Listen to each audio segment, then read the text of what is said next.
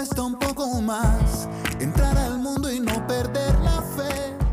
Y seguimos aquí en Dale Cuéntame y ahora le decimos así a un excelente artista y ser humano que con su arte y sus experiencias de vida nos muestra cómo él mismo ha trabajado por su salud completa y sigue haciéndolo y también aportando para hacer de este momento doloroso algo maravilloso para cambiar el rumbo y reconectarnos.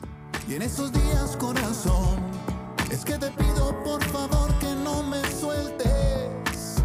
Hola Santiago Cruz, estamos con él, lo hemos anunciado en esta semana porque para nosotros, como todos nuestros invitados, es un honor tenerte. De verdad que esa brillantez que tú esparces por el, por el mundo te la agradezco. Gracias por estar en Dale, cuéntame. No, Rosy, a ti, a ti el agradecido soy yo, eh, además por esas palabras tan generosas y aquí estoy a tus órdenes. Mira, te cuento cómo llegaste a mi vida y yo estoy segura que a la vida de muchas personas que por supuesto salimos desde Los Ángeles, California, pero nos escuchan en otras partes, em, desde lejos. Yo llegué con desde lejos, obviamente. Me aparece en el, en el YouTube, ¿no? Los algoritmos y yo digo, papá Dios. Pero yo quiero empezar diciendo esto. Esa canción para mí, sí te digo, eh, Santiago, eh, fue un antes y un después en la vida de Rosy Guigure porque para mí sí fue algo que de alguien que me recuerda mucho a alguien que su cuerpo ya no está. Su, él ya no está, pero sí, por supuesto, es un amor muy grande. Y sí sentí que papá Dios envió a, través de lo que escribiste, que estoy segura que mucha gente, eso desde lejos es una maravilla, es una maravilla. Cuéntame cómo te inspiraste para esa canción. Pues me halaga mucho que lo sientas así, me emociona la historia que me cuentas. He conocido algunas historias eh, que van por ese lado, ¿no? De gente que ya no está en este plano con nosotros. Eh, la canción, digamos que es, no sé si mucho más trivial que eso, eh, el origen de la canción, pero fíjate que este es un caso perfecto donde contar el origen de la canción contaminaría la relación que tienes tú con la canción. Ah. ¿Verdad? Sí. lo entiendo. yo, creo que es muchísimo más lindo y más emocionante que nos quedemos tú y yo con esa idea de desde lejos a yo contarte, a yo contarte la historia. Eh, porque además, además, fíjate que comulgo un poco con eso. Se lo oí a un par de colegas, a Gustavo Cordera de Argentina y a Tommy Torres de Puerto Rico. A Tommy en algún momento le preguntaron por el significado de una canción en Twitter. Y él, y él respondió que es que si, si te cuento el origen de la canción, ya vuelve a ser mía y deja de ser tuya y la canción ya es tuya hace mucho rato, entonces no tiene ningún sentido, ¿verdad? No, eh, no, no, te entiendo. Y de nuevo me da escalofrío porque también se lo he escuchado a otros cantantes que es así, ¿no? Pero mira cómo ustedes cambian el mundo. Por eso para mí es tan importante entrevistar a personas como, como tú, que con su voz eh, están cambiando el mundo, con su voz, su arte o, lo que hagan, ¿no? Ah, vamos a hablar de tu podcast enseguida, pero tú lo leíste porque salió en El Espectador, estabas lanzando algo. Y dice, ya no soy el que era, por fortuna, He cambiado de opinión y con suerte mañana también cambio. Sí. Ay, qué maravilla. Creo mucho en tener convicciones, ¿verdad? Eh, pero también creo en estar abierto. Y el ser humano cambia, el ser humano crece, el ser humano aprende, el ser humano desaprende también un montón de cosas. Y sin duda alguna, lo que pensaba hace 20 años no tiene, pero te diría que muy poco que ver con lo que, con lo que pienso ahora. Eh, y no sé si eh, hace cinco años eh, pasa lo mismo, ¿no? Porque cambiamos por suerte, ¿no? Y yo tengo mis, mis convicciones, creo, además, las convicciones al final tienen que ser las cosas más profundas del ser humano. En, lo demás podemos cambiar, es decir, la convicción tiene que ser el respeto hacia ti mismo y hacia el otro. Eso es una convicción inamovible. Esa no, esa no debería cambiar nunca, ¿cierto? Pero otras cosas si te gusta un género musical o no, esas cosas cambian. Que si te gusta un artista o no, esas cosas cambian, ¿no? Eh, entonces sí, sí soy una persona que procura, procura, algunas veces con éxito y otras no tanto, a tener la cabeza y el espíritu abiertos, ¿no? Y me imagino que eso pasa mucho también em, eso ayudaría mucho, más bien digo, en cuestiones como las cosas que yo pienso que nos dividen eh, bastante a la humanidad, como la política, la religión o incluso los deportes, ¿no? Es que hemos, eh, nos encanta separarnos, man, nos encanta separarnos eh, y, y, no, hemos, no hemos aprendido, no hemos aprendido. ¿Verdad? No hemos aprendido. Eh, y, encontramos cualquier excusa para separarnos. Obviamente la política y la, religión son de las cosas más que más nos separan, eh, lastimosamente. Eh, pero, pero a ver, no creo que ni la política, lo que, lo que ha logrado separarnos es la gente que ha llegado a las instituciones que manejan esas dos cosas, ¿verdad? Sí, Porque totalmente. La política es una belleza, yo estudié eso. Yo estudié en la universidad algo de ciencias políticas y es un arte, bien entendida, es un arte y es un servicio bellísimo. O sea, la política como tal no es una belleza. El tema son los políticos y, las instituciones. Y lo mismo la religión. La religión es un camino espiritual que cada quien, eh, que cada quien eh, toma para sentirse un poco más completo, para conectarse, ¿no? Y hay muchos caminos. Hay muchos caminos. El tema es que las personas que componen las instituciones nos han llevado a pensar que el único camino es el de ellos. Y eso nos ha separado, ¿no?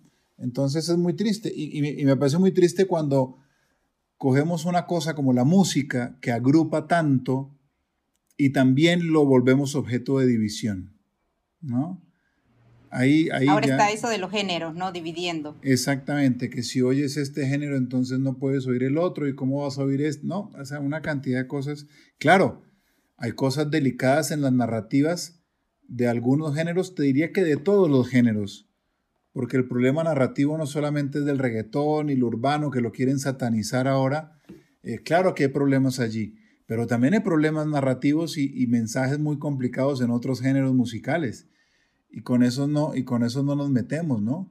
Yo peleo un poco con eso, con el tema de, del poder de la palabra y de la intención de lo que decimos, porque fíjate tú que qué peligroso es un mensaje que le diga a la gente que, que sin la otra persona su vida no tiene ningún sentido.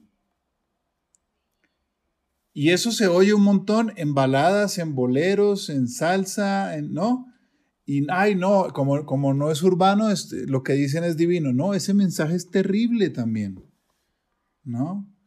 Esos mensajes son terribles. Lo que pasa es que ahorita estamos enfocados solamente en la misoginia, en la objetivización de la mujer, que claro, que está muy bien mirar esos temas y, y, poner la alarma donde corresponde, porque no son temas menores, ni mucho menos.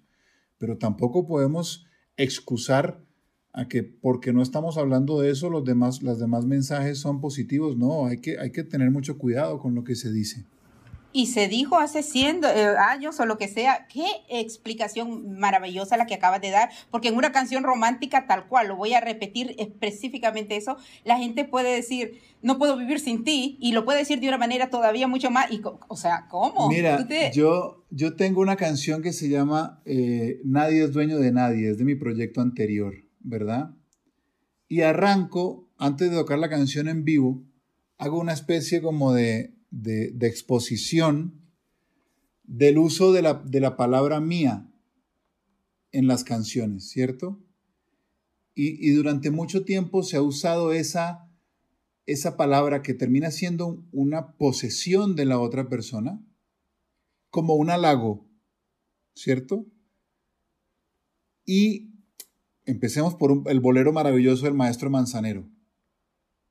¿No? Yo no voy a decir aquí ahora que el maestro Manzanero es un machista, misógeno, ni mucho menos. No, no, no.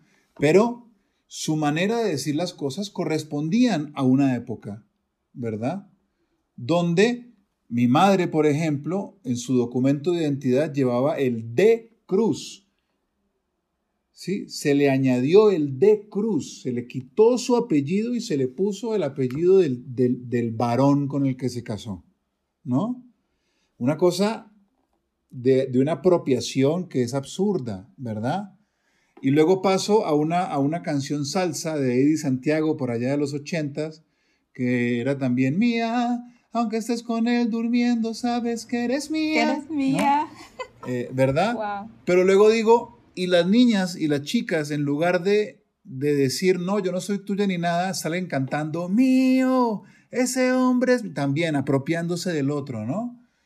Eh, y yo no me puedo apropiar de otra persona. Y yo creo que esos cambios de lenguaje que acompañan cambios culturales que hemos tenido, donde ya las mujeres no son de nadie en su documento de identidad, pues también la música tiene que acompañar esos movimientos y, esos, y esas nuevas realidades, esas nuevas dinámicas sociales, ¿no? Entonces yo digo en la canción, yo no me atrevo a decir que tú eres mía. Ahora, yo sí soy tuyo, completito, ¿no? Qué bien. Porque es distinto apropiarse que ofrecerse a la otra persona, ¿no? Es distinto, es como cuando dices, cuando quieres hacer a la otra persona feliz y amarla, hacerla feliz, se, se siente mucho más lindo. Señoritas y caballeros, estoy hablando con Santiago Cruz, una eminencia que Papá Dios puso en este mundo escribiendo y cantando eh, colombiano y por eso vamos a pasar eh, ahorita a que nos cuentes un poquito en breve tu historia y cómo va ese cambio de evolución a llegar a, a, a, tu arte. En breve mi historia, mira, yo nací en una ciudad que se llama Ibagué, que es en el centro de Colombia, conocida como la capital musical de Colombia. Es tierra mayoritariamente agrícola, eh, conocida por sus cultivos de arroz, eh, ¿verdad? Por los cultivos de algodón, eh, pero tiene el conservatorio de música más antiguo del país y tiene el Festival de Música Folclórica Andina, uno de los más importantes de Colombia, que es el príncipe, el príncipe de la canción. Yo nací allí, en esa ciudad, allí me crié, me vine a Bogotá muy jovencito a, a estudiar una carrera tradicional porque en casa no, no comulgaba mucho con la idea de que yo estudiara música. En aquel momento era otra industria de la música en Colombia, donde no había muchos referentes a los cuales uno mirarse para decir, ah, sí se puede vivir dignamente de la música, ¿verdad? Era una cosa mucho más de orquestas, de bailes, de amenizar fiestas, pero no había eh, un, no había llegado todavía ese artista que nos aglutinó a nosotros, y que fue Carlos Vives y que cambió para mí la industria de la música colombiana, ¿verdad? Y el camino. Y a partir de él y, de muchos a su alrededor, eh, pues no sé, Aterciopelados, Shakira, Juanes y de ahí todos los que seguimos de alguna manera, donde ahorita un muchacho de, que está en último año de colegio le dice a sus padres que quiere estudiar música y ve 40 ejemplos de que sí se puede, ¿no? En aquel momento, en aquel momento no era así. Entonces mis padres, mi madre, perdón, mi madre eh, me propuso estudiar esa carrera, finanzas y relaciones internacionales con énfasis en política. Estudié eso, eh, pero siempre canté en bares. Por la noche yo vengo de la, de la bohemia, de, de la calle, de Bogotá, eh, y fue solamente hasta el 2003, mucho tiempo ya después, que, que, lancé mi primer disco.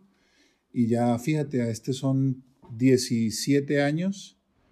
De, con varias nominaciones a Grammy. De carrera, además. con varias nominaciones al Grammy. Estuve con una disquera durante 11 años hasta el diciembre pasado. Ahorita regresé a la orilla independiente de la música. Eh, y ando trabajando en, en, lanzando las canciones que son que compondrán o harán darán forma a mi disco número 8 de mi carrera. Señoras, de nuevo, señoritas y caballeros, estoy con Santiago Cruz. Él tiene 500 millones de views en YouTube. Yo soy una de ellas. Yo no puedo estar, o sea, parto y el otro día y voy a decirlo aquí, no fue eh, casualidad, fue diosidencia. Yo puse una canción tuya que me aparece, ¿no? Y, y, yo digo, algoritmo, no, no son algoritmos, es papá Dios. Y es sobre la vida, sobre, eh, así es mi vida. El título de la canción. Así ha sido mi vida. Así ha sido mi vida, Dios mío, tuve que ponerla. Yo digo, esta, esta gente va a decir, yo tomo mucho café, eso es lo que tomo, las otras cosas no, pero solo a pecho, pero Dios mío, lo tuve que poner porque dije, qué brillantes. Y luego decidí contactar a tu gente y tu gente me contestó inmediatamente. Maravilloso. Eres una maravilla. Entonces la gente va a decir, esta persona se puso que no, no. Estás promocionando dos canciones, eh, una de ellas es Otra Mañana. Otra Mañana y más. Y la otra, Hay sí, Días. Hay una días. mañana más, dime. Cuéntame sobre las canciones. Bueno, Hay Días que salió hace ya tres, cuatro meses, a finales de abril. Es una canción que... Eh, todo esto lo escribí durante el año anterior, durante el 2019. Eh, hay días, habla de esos, pues hombre, de aceptar los días malos, que todos los tenemos, ¿verdad? Eh, pero, pero procuramos esconderlos siempre, ¿no? Nos enseñaron que había que esconder esos malos momentos y esos malos ratos y, y, yo soy partidario todo lo contrario de ventilarlos, ¿no? Creo que es la manera más fácil de gestionar esos malos días. Y, aceptarlos que uno los tiene y, pedirle a la gente que uno tiene al lado que ojalá no los suelten esos malos días, ¿no? Y con la esperanza de que cuando sea recíproco, cuando sea al contrario la cosa, pues tampoco uno los suelte, ¿verdad? Eh, y otra mañana más, si es un poco más en la beta romántica, habla un poco de esas relaciones que no nos hacen tanto bien y que igual nos cuesta soltar, porque el ser humano es así, le cuesta mucho soltar incluso lo que no le hace bien. Eh, y es una canción pues muy sentida, muy nostálgica, eh, de una ruptura y una persona de esa ruptura que no acepta la ruptura, ¿no? Eh, tú eres un bohemio, tú eres de nuevo, es, eres un creativo increíble. voy a pasar un poquito porque qué bien que me hablas de, esas dos canciones. En Hay días, que por supuesto la sacaron ahora en la pandemia también y demás.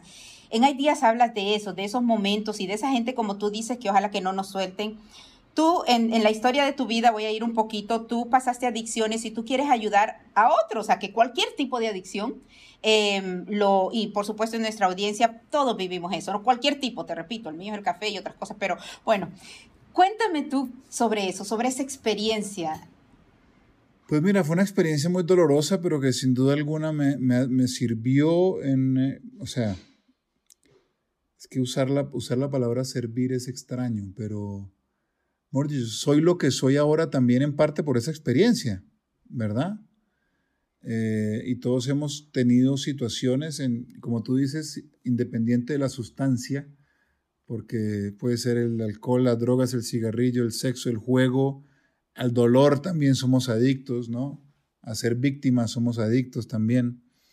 Eh, es cuando algo externo a nosotros controla nuestra vida, ¿no? Cuando no tenemos las riendas de nuestra vida, cuando nuestra relación con nosotros mismos no está bien, ¿verdad? Eh, y a partir de allí, que fue hace ya 14 años, te diría, sí, más o menos 14 años, pues empezó un camino, el camino claramente empezó antes, porque uno empieza antes ya como a, pero oficialmente cuento hace 14 años, eh, llegó ese proceso de rehabilitación donde logré agarrar de nuevo las riendas de mi vida, donde logré eh, reconciliarme conmigo y a partir de ahí intentar cultivar una relación positiva conmigo mismo que cultivo día a día, que trato de cultivar día a día. Otra vez, unos días con mayor éxito que otros, pero, pero que el intento es permanente, ¿verdad?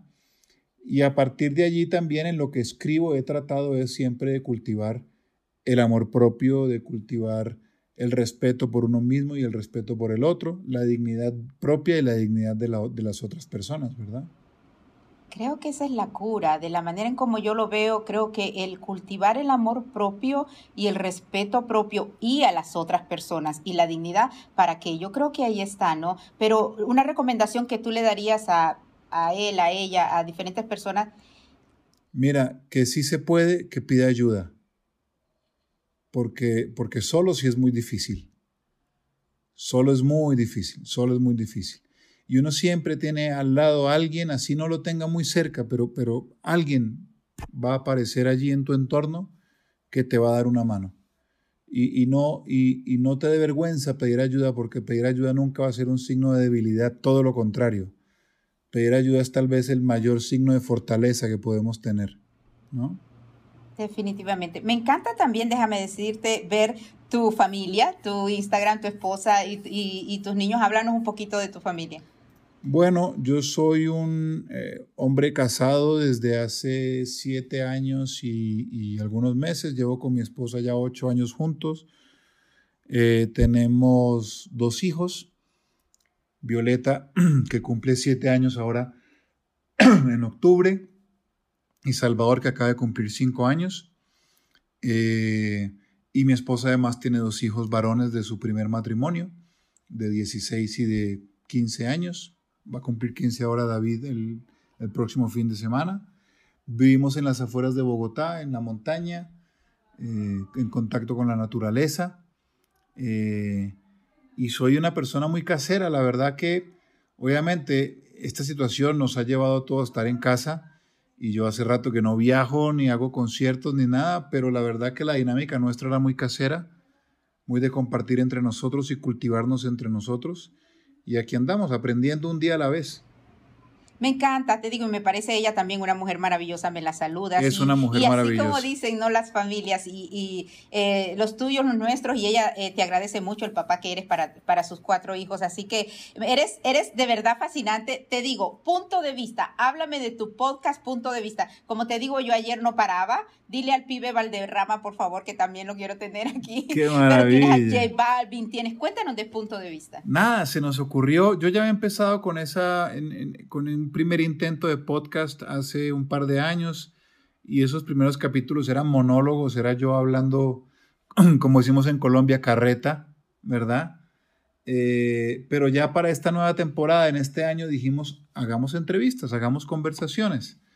Y entonces empecé a convocar a gente que encuentro fascinante, gente que me parece interesante, su recorrido de vida y su carrera. Y por suerte han atendido el teléfono y han aceptado la conversación y hemos logrado unas charlas muy lindas donde he aprendido un montón, donde he aprendido un montón y donde espero que la gente que oye estas entrevistas, estas charlas, pues también se lleve algo para su día a día. Me encanta, se llama Punto de Vista. Estoy hablando con Santiago Cruz. Pueden buscarlo en Spotify y en todas las plataformas. Eh, en él danos por favor tu punto de vista, porque a mí me encanta tu punto de vista y entiendo que empezaste primero, pero para que las personas entiendan, yo porque tenemos este formato también para la radio, lo bonito y lo lindo del podcast, que fue como quise empezar, dale, cuéntame, que es con lo que estoy contigo, es eso, ¿no? Que es informal, que es súper informal, que tenemos esta conversación y en donde nos enriquecemos juntos. Aquí es, dale, cuéntame tú a, a mí, pero tu punto de vista, cuando yo dije, wow, se llama así, y de tu cerebro, aparte obviamente de tus canciones, tener tu punto de vista para mí es, importantísimo. Así que las entrevistas que estás teniendo, de nuevo, son ideales. Eh, J Balvin me encantó. Ahí hablan un poco del género también. Eh, y de nuevo, eh, el pibe Valderrama, deporte, fútbol, y, y, yo quiero tener deportistas también. Pero, em, pero bueno, regreso a lo romántico porque señoritas, digo señoritas porque pues obviamente yo soy mujer y yo oigo, te repito, y si te queda, y si te quedas qué,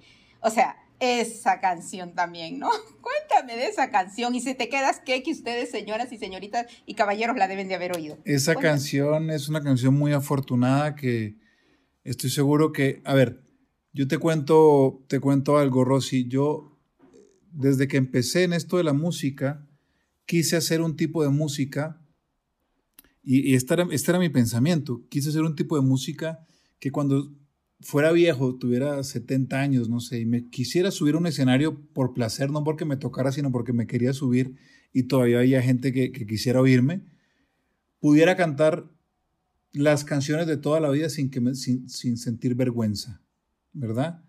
Quise hacer una música que fuera longeva, que envejeciera bien conmigo de alguna manera.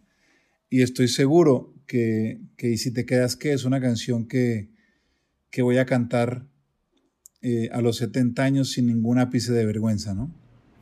Y oiganla ustedes, eh, oigan todas las canciones. Desde lejos, de nuevo, me cambió la vida, un antes y un después para Rosy Guigure. Si te quedas, ¿qué? Por favor, díganlo. Díganlo a sus parejas, es una maravilla. Tú eres una maravilla en el mundo. Yo te agradezco por haber no, estado Rosy. en Dale Cuéntame. De verdad, gracias. De, dales un último mensaje a la gente que te escucha y que adora tu música. Ay, que estamos en un momento, estamos en un momento eh, doloroso y maravilloso para cambiar el rumbo, para reconectarnos con nosotros mismos, con, nuestro, con la gente que nos rodea y con nuestro entorno.